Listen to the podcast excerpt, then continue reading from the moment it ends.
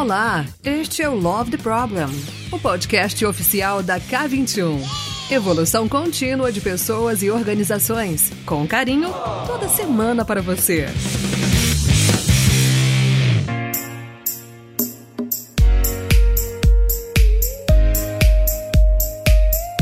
Fala galera! No episódio de hoje eu tô aqui com duas maravilhosas que muito provavelmente a maioria de vocês já conhece, mas para quem não teve a sorte de conhecer ainda, o jogo virou. Eu vou querer que vocês se apresentem. Andressa Chiara, Samira Tavares, por favor, digam para esse povo maravilhoso que está ouvindo a gente um pouquinho sobre vocês. Oi, gente, meu nome é Andressa Chiara, eu sou aquela pessoa que é fã do Love the Problem, já tive aqui várias vezes, estou praticamente de casa. Trabalho com estratégia de negócios e é, mentoria de executivos. Estou muito feliz de estar aqui. Hoje a gente vai ter treta, hein? Vou passar a palavra para Samira. Vai, Mirinha. Então, gente, já falou de treta, eu apareço, né? Então, me chamo Samira. É um prazer muito grande estar aqui no Love the Problem. Comecei meu ano com Love the Problem, estou terminando meu ano com Love the Problem e sou uma fanzaça amo estar aqui com vocês, amo dividir com vocês. Então, como a Andressa falou, hoje a gente vai trocar muita, muita, muita figurinha e a gente vai falar um pouquinho de algumas tretas, talvez mais tretas do que figurinha. Ó, que legal!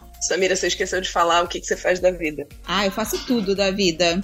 Eu sou consultora na K21, eu faço festa de criança, sou mãe, sou trainer de Kanban, sou trainer de Fit for Purpose, nas horas vagas eu cuido de planta, sou mãe de pet, enfim, mil e uma utilidades. Mas então, gente, não me brifaram dessa história das tretas. Jesus, tô com medo. Mas vamos lá, vamos ver o que, que tem aí pela frente. Fala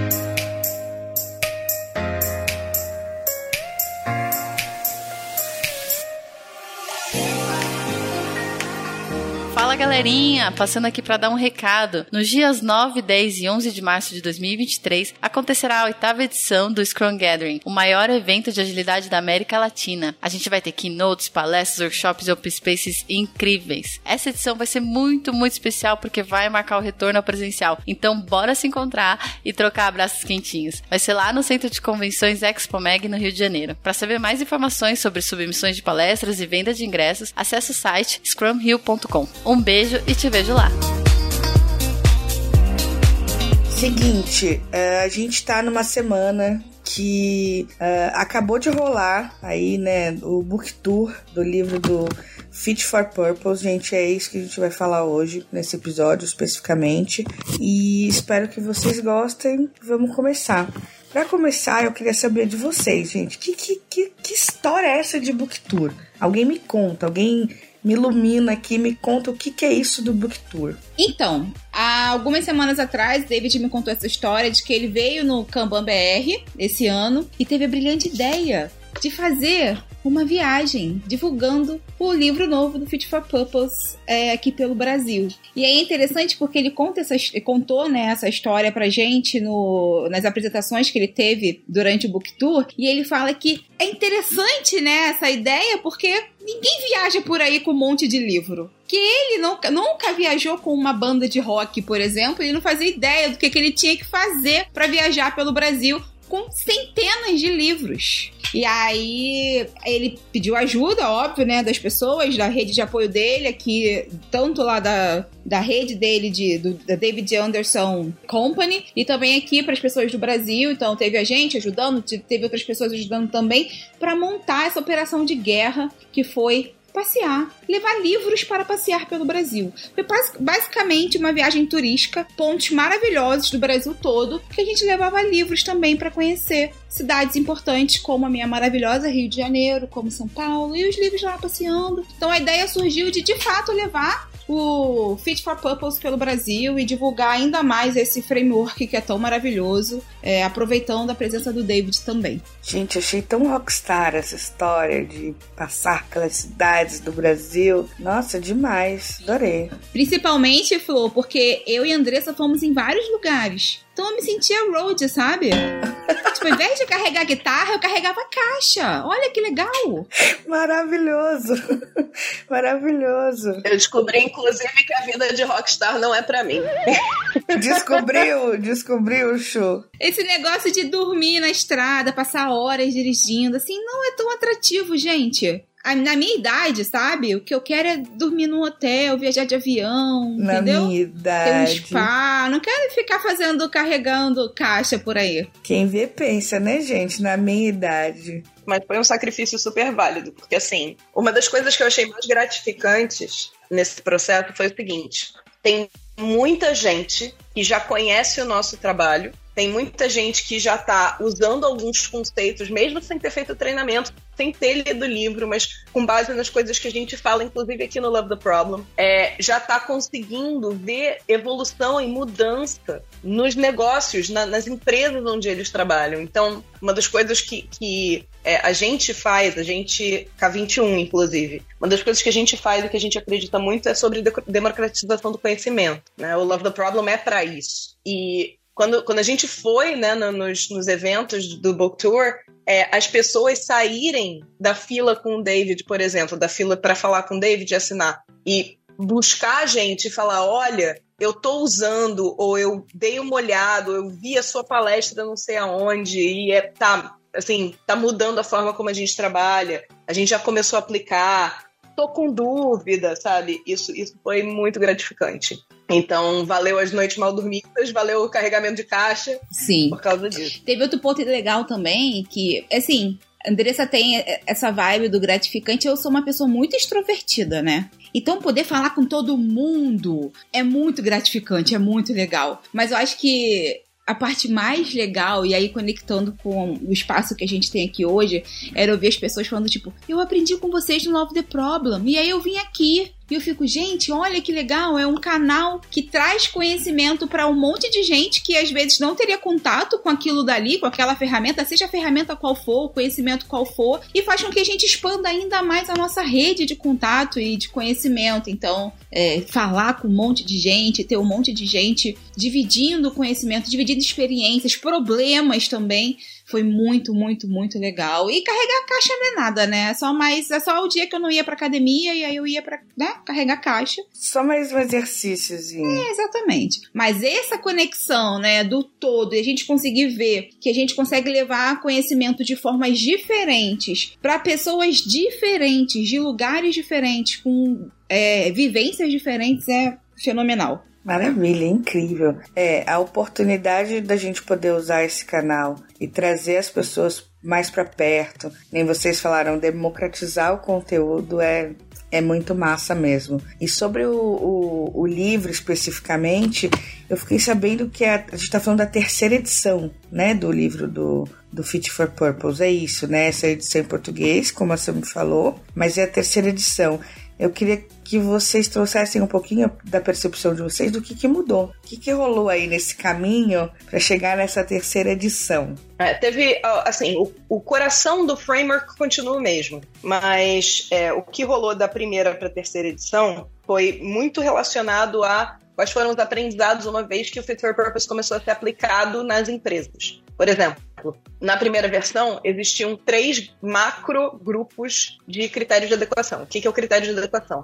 É o motivo pelo qual o cliente escolhe você, né? Tipo, dado que ele tem um propósito, o que que torna o seu produto ou, ou, ou serviço adequado a o propósito dele, o propósito que ele já tem. Então, por exemplo, eu gosto muito de usar o exemplo do iFood. Quando você está olhando restaurante no iFood você começa a comparar para saber qual pedido você vai fazer, onde você vai fazer o pedido, uma das coisas que são duas métricas que são super usadas para a tomada de decisão. A primeira é a avaliação e a segunda é o tempo de entrega. Então, isso são critérios de adequação, né?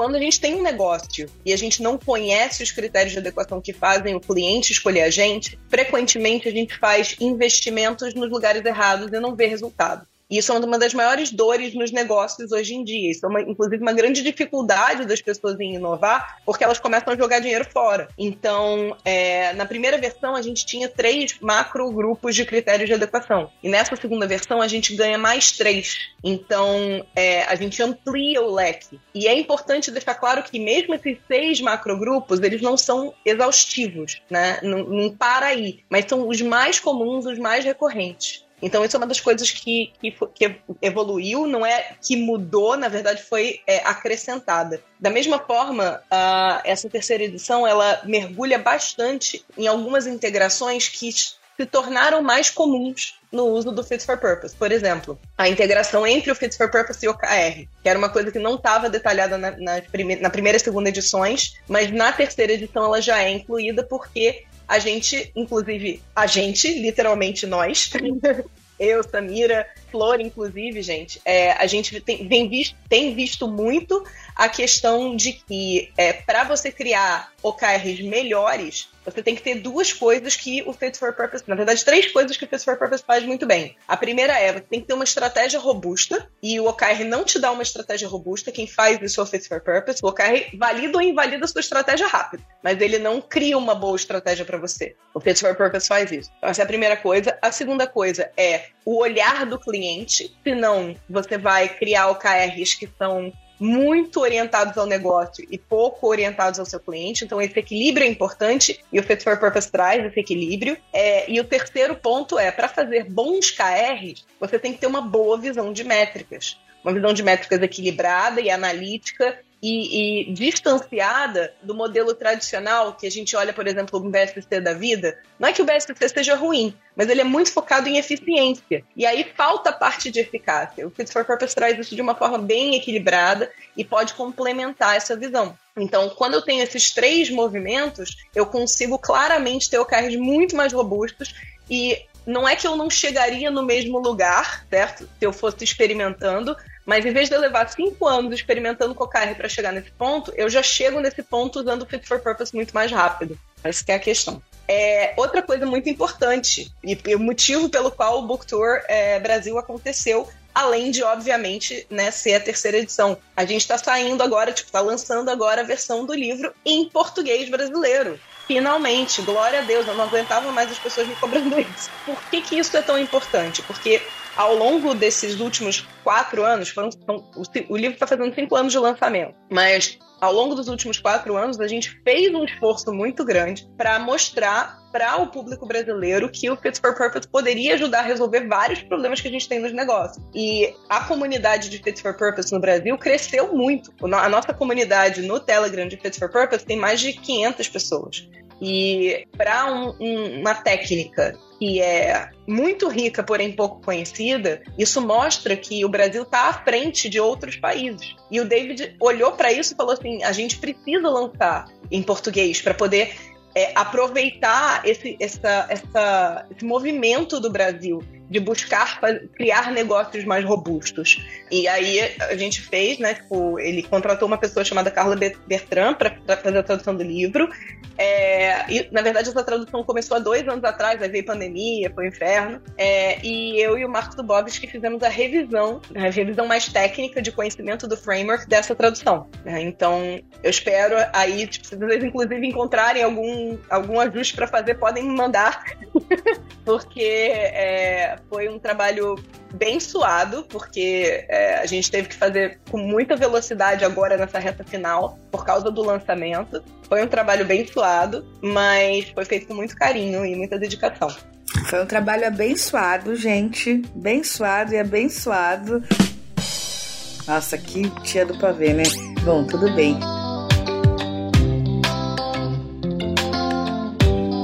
E, e Sami, eu trouxe muito essa questão da mudança do livro, o que aconteceu em relação ao conceito e ao livro é, ao longo desses cinco, cinco anos que você falou, né, Chu? Desde o início do lançamento do primeiro, né? Foi lançado em novembro de 2017. Novembro de 2017. E agora eu queria olhar para um, um, lado um pouquinho diferente. Eu queria saber do que mudou, de como as pessoas recebiam o Fit for Purpose há cinco anos atrás e como elas estão recebendo agora? A gente falou um pouquinho da mudança, da evolução do livro, né, e do conceito, mas eu queria saber da evolução das pessoas. Você falou que a gente tem um, um grupo muito maior hoje, né? As pessoas conhecem mais, né?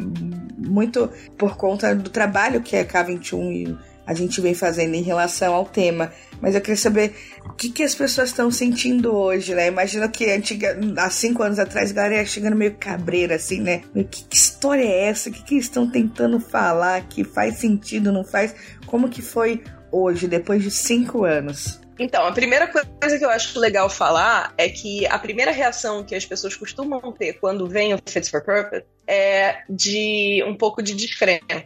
Por quê? Porque existe muita dor em relação à parte estratégica das companhias. Então, o que acaba acontecendo é que as pessoas falam: ah, mas não é tudo isso. E a, a coisa mais interessante que acontece, e, vai, e entra a treta que eu e a Sabira estávamos mencionando aqui, é, é quando as pessoas comparam, por exemplo, com o NPS. Dentro do framework existe uma ferramenta, ela é só uma ferramenta dentro do framework todo, tá, gente? Mas existe uma ferramenta que é o Fit for Purpose Card, que é como se fosse a joia da coroa, porque ele é uma forma de você é, descobrir qual é o propósito do cliente, quais são os critérios de adequação dele. Então, ele, ele é um ponto-chave para você conseguir entender como é que você é, é, trabalha é, a sua estratégia do ponto de vista de métrica, o que é delicioso. Só que quando a gente apresenta isso a primeira vez, a primeira reação das pessoas que não conhecem é falar assim: ah, é tipo um NPS. Não, gente, não é tipo um NPS. É completamente diferente do NPS. É uma métrica que olha para a experiência do cliente?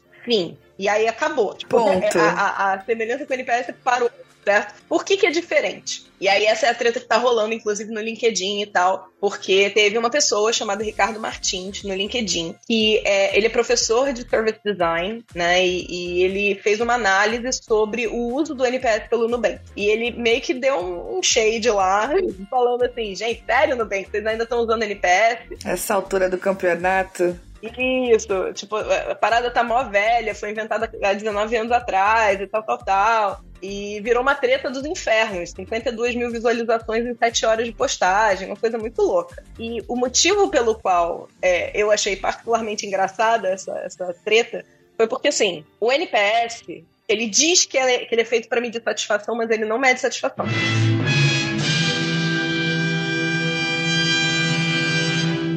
Por que, que eu estou dizendo que ele não mede satisfação? Pela pergunta óbvia. Ele pergunta: você recomendaria o seu, esse negócio, esse produto, etc., para um amigo? Então, ele não está medindo satisfação, ele está medindo recomendação. E tem cenários onde a gente pode recomendar sem estar satisfeito. Parece estranho, né? Mas acontece, por exemplo. É, imagina o seguinte: eu fui numa loja, comprei uma roupa que não coube em mim. Esse é um exemplo real, inclusive. Comprei a roupa que não coube em mim. Levei para casa porque eu não, não tinha experimentado na hora. Levei para casa, não coube, voltei na loja já chateada, achando que eles só iam permitir que eu trocasse por outro e eu não queria trocar por outro. O atendimento foi maravilhoso virou para mim e falou: Eu vou estornar a sua compra porque se não coube, tudo bem. Eu fiquei extremamente surpresa com esse tipo de atendimento. E eu recomendaria essa loja para outra pessoa, porque não coube em mim, mas pode caber em outra pessoa, sabe? E se não couber, tudo bem, porque eles estornam. Então, o produto não me serviu. Eu não estou satisfeito com o produto, mas eu posso recomendar. Então, NPS não é sobre satisfação, ele é sobre recomendação. Quer dizer que o NPS é ruim? Não necessariamente. O seu negócio é baseado em recomendação? Se sim, use o NPS, seja feliz.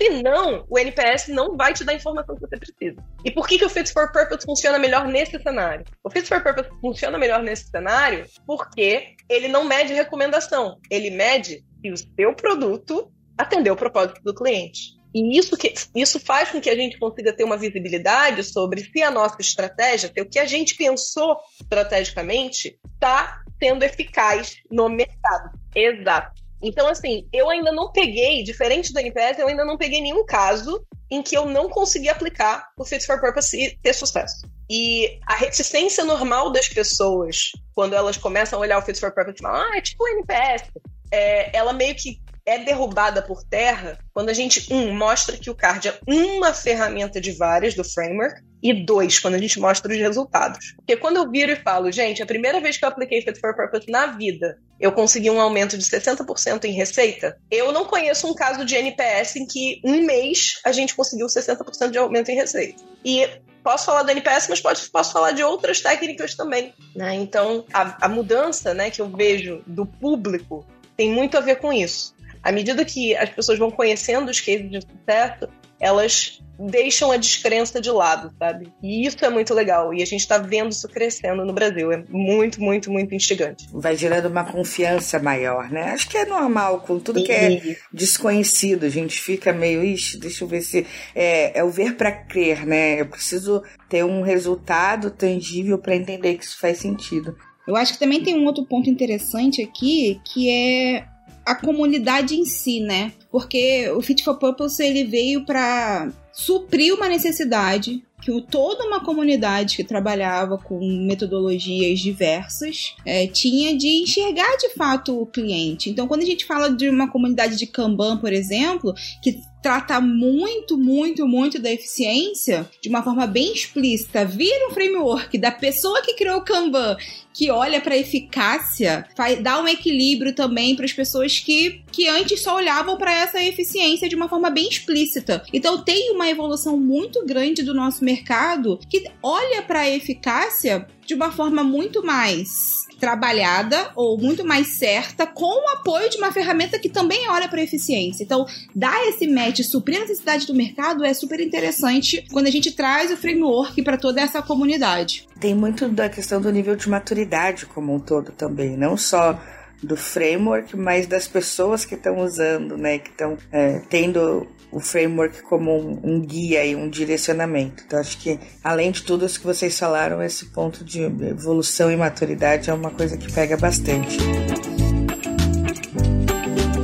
Teve uma, uma, uma, coisa que a Chu falou que foi sobre o NPS. Gente, o universo essa semana conspirou que para todos os lugares para onde eu olhava existia essa discussão do NPS. Eu não vou aqui ficar tomando muito tempo para a gente falar do NPS especificamente, mas eu achei interessante a Chu ter trazido isso, porque uma coisa que eu percebi, que eu acho que é como a gente pode ajudar mais ainda, é que nessas discussões, eu vi esse post que o Chu falou, as pessoas perguntavam, tá, mas então o que, que eu uso, né? Que, que ferramenta, que métrica que eu uso, se não o NPS? E teve uma pessoa que falou sobre o, o Fit for Purpose, mas eu, eu acho que isso deveria ter ressoado muito mais. Então, a gente tá aqui falando sobre isso, é, o Book Tour e tudo isso que vem acontecendo, acho que vai ajudar a gente até enriquecer esse tipo de discussão, abrir o leque, né, para as pessoas olharem e falarem, caraca, tem luz no fim do túnel, não é só o NPS que existe, que inclusive eu acho muito curioso. Eu sempre fui uma pessoa que usou o NPS e, e essa discussão tem me abriu muito a mente e falou assim, cara, realmente a gente tá falando de recomendação, não de satisfação. E mais do que isso, a gente tá. É, eu achei muito louco, uma viagem no tempo. A gente tá falando do passado, porque a gente tá usando uma experiência que já aconteceu, com um quê de Ná, porque a gente quer saber se o cara recomendaria, se no futuro alguém que a gente tem um total de zero controle sobre o futuro, né? E aí eu falei, pô, cara, faz sentido. Essa parada aí talvez, óbvio, que combinada em outras situações possa me trazer, que nem a gente falou, se eu dependo dessas recomendações, se é isso que o meu negócio faz, faz sentido, mas foi um foi mind blowing para mim essa semana, porque eu olhava e tinha essa discussão do NPS, eu fiquei, cara, faz sentido, faz sentido. Essa semana, Flor, eu tava conversando com um cliente nosso, um diretor vice-presidente de um, de um dos nossos clientes, e ele estava trazendo exatamente essa discussão de que ele não estava conseguindo enxergar a melhora no NPS da organização e eles estavam tentando fazer algo que o concorrente estava fazendo. E aí eu virei para ele e falei assim: Você já estudou os clientes do seu concorrente? Ele, mas como? Eu falei assim, cara, muito simples. Não falei, né, do framework, porque não preciso falar do framework. Você já pensou em quais eram os propósitos dessas pessoas ao consumir o, o produto do seu concorrente? Ele, não. Eu falei assim, e eu e ele, eu tenho uma base aqui das pessoas que foram pro concorrente. Eu tenho uma base de, sei lá, 15 mil clientes que eu sei que foram pro concorrente. Eu, que legal, vamos rodar uma pesquisa com eles? E aí a gente montou toda a pesquisa, né, do Fit for Purpose. E ele ficou encantado. Primeiro com esse olhar de sair do lance da recomendação e entender o porquê que aquelas pessoas foram pro concorrente e como que isso ia conseguir alavancar o negócio dele. Então, rodamos essa pesquisa, é, estamos colhendo os resultados ainda, mas só essa percepção dele de conseguir olhar para além da recomendação e de fato trazer algo real que vai entregar resultado para ele é já foi um mind blowing, sabe? É, e, e, o que é interessante é que isso está muito mais próximo, esse comportamento, essa, essa, essa, mudança no nosso comportamento como negócio, está muito mais próximo do que o, o criador do, do, NPS queria, do que o que a gente vê de uso do NPS no, no mercado, né? Porque o Fred Reicheld, ele deu uma entrevista falando que é, ele está vendo que as pessoas estão usando o NPS muito torto no mercado. Porque o ideal, né, o que ele gostaria que tivesse acontecido é, uma vez que você identifica que a pessoa não não recomenda o seu produto ou serviço, você passar a mão no telefone, ligar para ela e entender a jornada dela. Quando você vai entender a jornada dela, na prática, o que você está querendo saber é qual é o propósito, foi atendido, qual foi a sua narrativa. Tal, tal. Então, assim, quando você conecta as duas coisas, e de novo, a gente não está aqui para bater no NPS, o NPS serve a uma função. É, mas tudo que a gente tem de ferramenta, a ferramenta sozinha, ela pode ser bem ou mal utilizada. A gente tem que ter muita consciência na hora de escolher as ferramentas que a gente usa para descoberta e inovação e mudança no, no nosso, na nossa estratégia e como é que a gente valida estrutura essa estratégia. E o interessante do Fit for Purpose nessa conexão é que ele veio com todo um percurso a ser caminhado. Então, ele não fala o seguinte, rode a pesquisa e só, e depois você tem que, tem que descobrir que você precisa ligar para o seu cliente. Não, ele tem todo um passo a passo que supra essa necessidade. Então, no primeiro momento, eu vou rodar a minha pesquisa e depois eu já sei o que eu preciso fazer com aquilo dali. Então, esse passo a passo do framework, eu acho que suporta as pessoas que estão aprendendo a falar é, sobre o o cliente agora. E não fica só aquela, aquele questionamento do Arno, tá, e o que, que eu faço com essa informação de se a pessoa me recomenda ou não? O que, que eu vou ter que fazer com isso? E aí eu acho que suprir essa necessidade faz com que também o framework seja tão é, palatável, né? Na, no olhar das pessoas que lidam com as necessidades do cliente também dentro das organizações. E aí eu acho que também tem um outro ponto interessante que a gente fala muito nos nossos treinamentos, que cliente é aquela pessoa que você supre uma necessidade. Então, quantas vezes você trabalhou em algum lugar e uma área interna perguntou se você recomendaria aquela área interna para outra área interna? Pouquíssimas vezes. Eu, pelo menos, nunca passei por essa experiência. Já o, o framework do Fit for Purpose, ele vem te ajudar nisso também. Você também pode rodar o Fit for Purpose para áreas internas para entender qual é o propósito daquele grupo de pessoas a consumir aquele teu serviço aquele teu produto. Então você amplia um pouco a visão, você aprende de uma forma muito mais consistente, de fato, quem é o seu cliente. Porque o cliente, sim, pode ser aquele usuário final, mas ele também pode ser uma, uma, uma área meio. É, uma coisa legal, assim, dois pontos legais em cima do que, do que você está falando, Tami. Primeiro ponto, a questão das áreas internas, né? Você pode não ter um processo de recomendação porque realmente não faz sentido. Assim, ah, de 0 a 10, o quanto você recomendaria o jurídico para um colega de trabalho? Aí a pergunta é: o colega de trabalho vai ter outra opção? É, exatamente. É...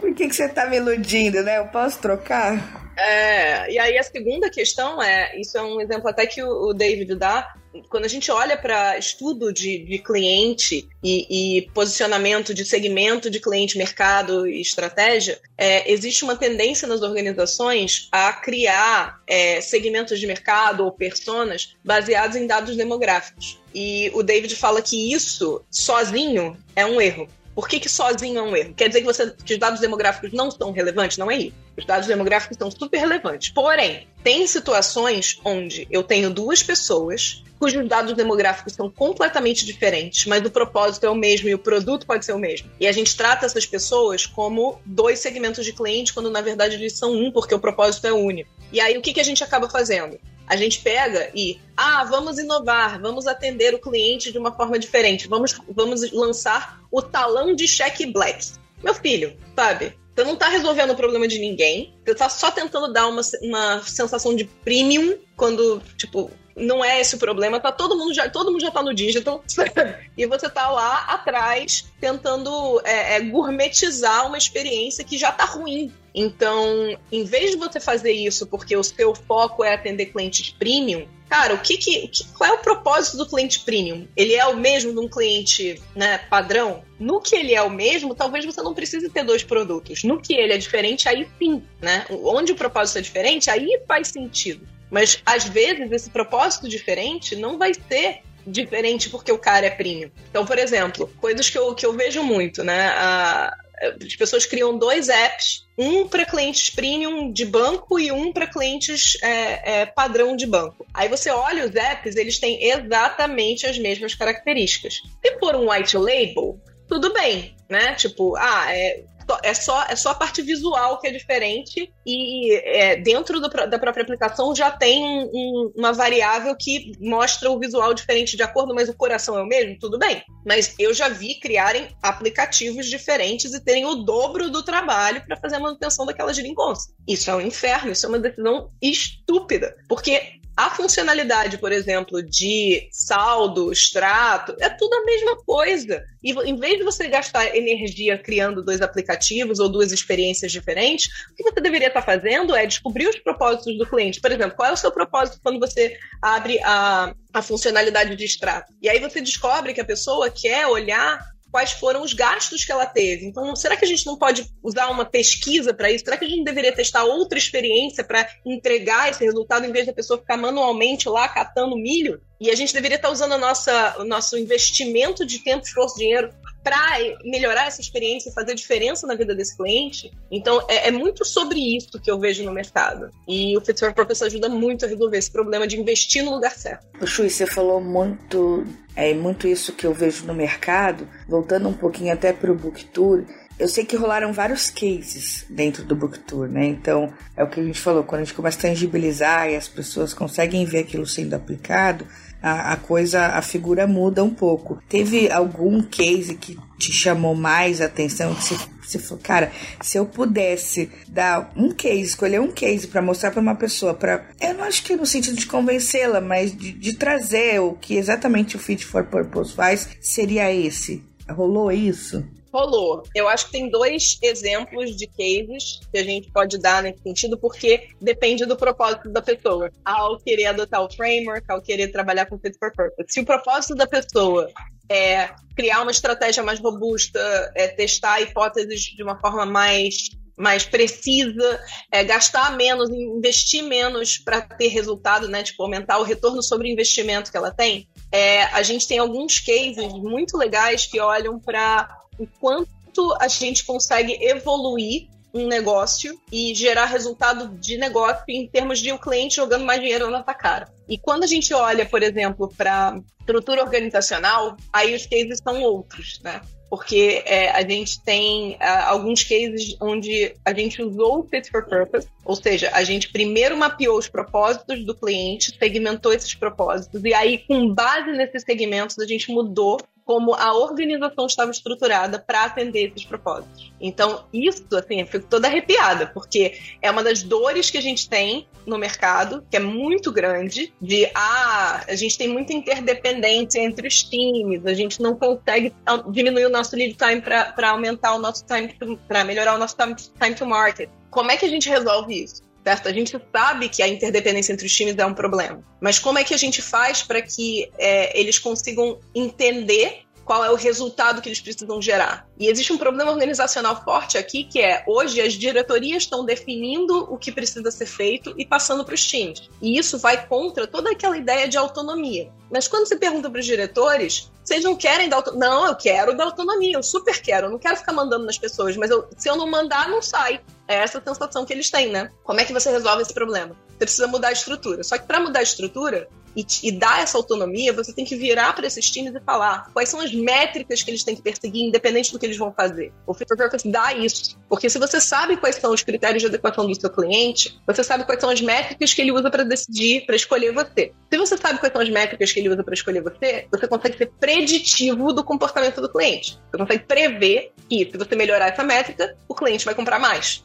Então, você vira para esses times e fala: eu não vou mais dizer quais são as funcionalidades, projetos, iniciativas que vocês vão executar. Eu vou cobrar de vocês que essas métricas aqui melhorem. E vocês têm liberdade para decidir. Isso, gente, é de uma disrupção do ponto de vista organizacional excepcional. É muito bom, nossa, isso foi muito bom mesmo. E você, Sammy, teve alguma coisa que te chamou muito a atenção lá no, no Book Tour em relação a, aos cases, principalmente a, a enxergar a aplicabilidade do framework no, nos dias de hoje? Eu acho que você tocou o lance da maturidade e isso me toca muito. A maturidade da forma como a gente vi as pessoas falando de cases de Fit for Purpose lá atrás, em 2018, 2019, e a forma como a gente fala de Fit for Purpose hoje. Então, quando a gente vê esses cases e, e toda essa conexão, né, dos problemas que o Fit for Purpose resolve, a gente consegue enxergar de fato as pessoas conseguindo entender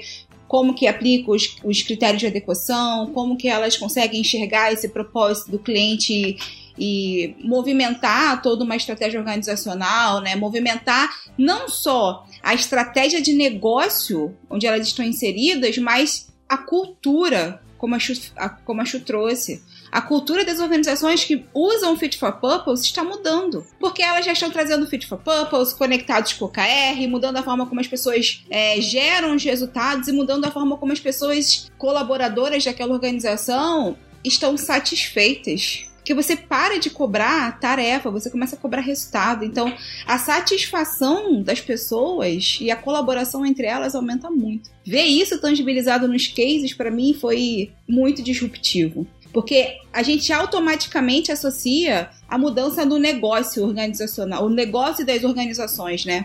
E tem um quê cultural muito forte que tá mudando também. E eu acho que ainda a gente ainda tá tocando o pezinho nesse quê cultural, mas eu tenho certeza que no próximo book tour, na próxima edição, a gente vai ter muito mais resultados tangíveis em relação a isso, em como que as organizações estão se movimentando em relação à sua cultura, seus colaboradores, a forma como eles gerem pessoas, conectados com esses resultados que estão apare aparecendo no Fit for Purpose. Vocês falaram, você agora falou um pouco do futuro, Sammy, como as coisas podem mudar no próximo Book Tour, e a Chu trouxe uma questão também de usar isso de uma maneira preditiva, e eu, e eu fiquei aqui pensando, né? As, o Tico e o Tech conversando, vocês enxergam que o framework pode nos ajudar a mapear tendências a partir do momento que a gente começa a entender o comportamento dos clientes, os propósitos, que, que eles estão querendo. A gente consegue olhar e fazer um mapeamento de tendências. Pode ser uma, uma alternativa para isso? Com certeza, assim, é, dependendo da forma como você aplica o framework, da quantidade de respostas que você tem, você com certeza observa a tendência em relação ao seu, ao seu negócio e você consegue direcionar um aspecto mais inovador, um aspecto diferente, um, qual é o que do diferencial, né, que você vai ter em frente aos seus concorrentes. Então, é, isso é um fato, isso já existe hoje. Eu acho que nem é tanto futuro assim. Talvez o futuro aqui seja, Flor, a gente conseguir de fato mapear o framework de ponta a ponta. Entender desde a coleta do Fit for Purpose Card até a aplicabilidade, a gente conseguir enxergar isso, uma quantidade de respostas relevantes, né? É, dependendo do seu tipo de negócio, isso vai mudar. Então, negócios pequenos terão menos respostas do que negócios muito grandes, tá tudo bem. Você conseguir aplicar de fato esse framework, você vai conseguir já enxergar a tendência agora. Acho que o grande passo aqui é conectar o framework com outras ferramentas. Isso, para mim, vai ser algo que a gente vai começar a ver muito mais forte agora no futuro, essa conexão. Então, aprender com essas tendências que estão aparecendo hoje e utilizar novas ferramentas para conseguir capitanear essas tendências com o tempo.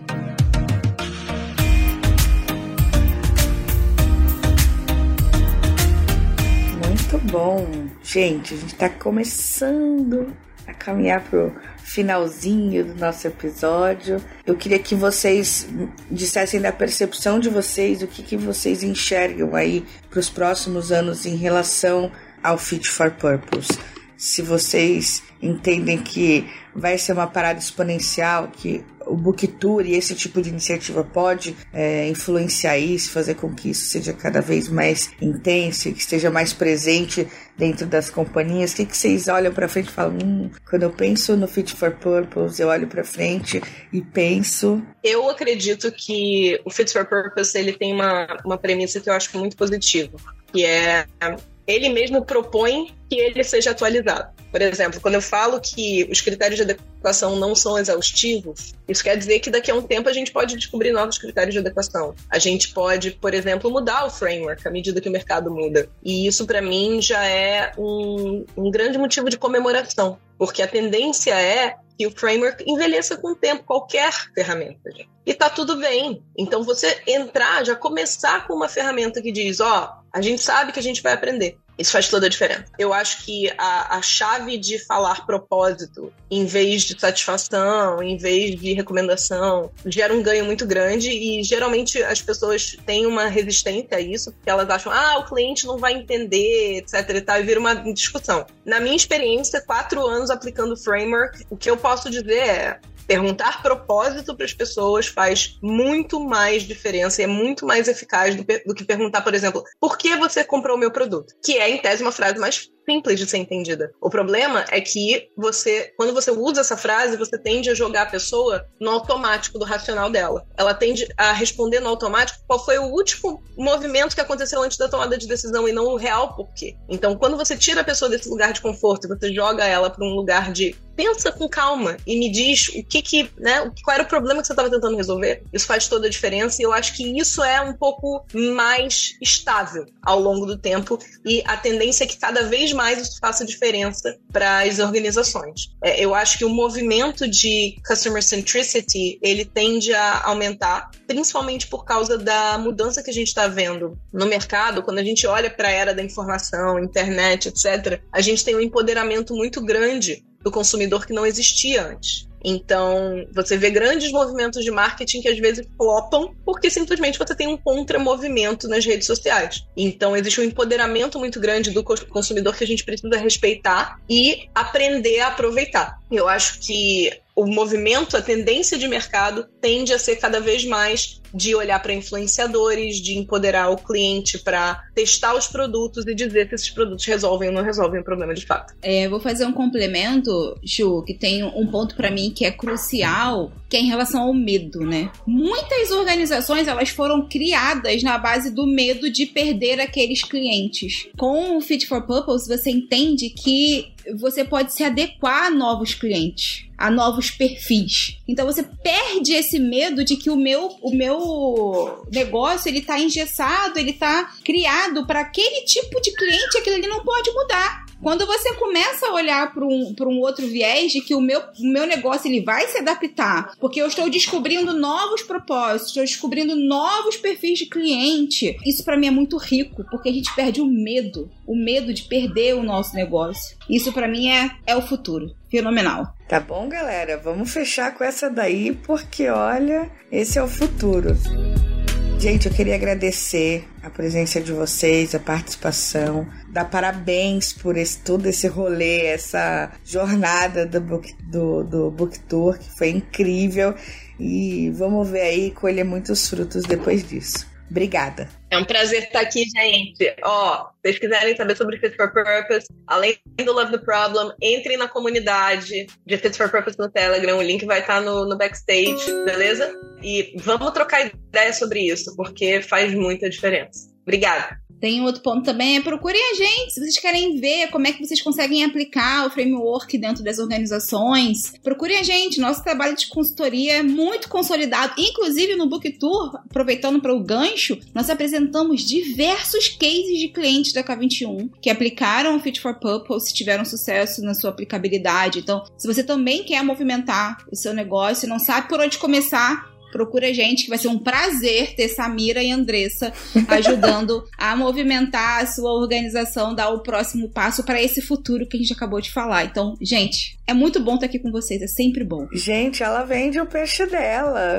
Não, e a gente vai estar no SG Rio, então. Boa! Gente, muito importante, SG Rio. SG Rio é se não o melhor, um dos melhores é, é, eventos de agilidade no mundo. O SG Rio é o evento que, tipo, roubou meu coração para agilidade. Então, assim, super quero convidar vocês para participar do SG Rio. A gente provavelmente vai ter cases de Fit for Purpose lá também. A gente apresentou 13 cases no Book Tour. Então, fiquem à vontade aí para procurar a gente, mas quero muito ver vocês no SG Rio. Obrigada, meninas. A gente se vê.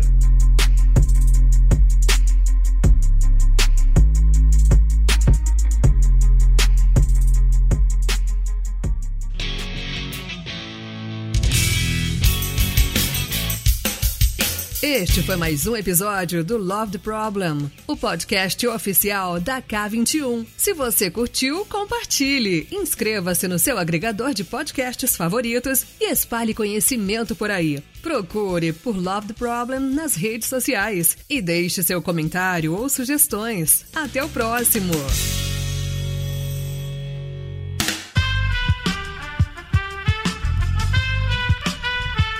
Esse podcast foi editado por Aerolitos Edição Inteligente.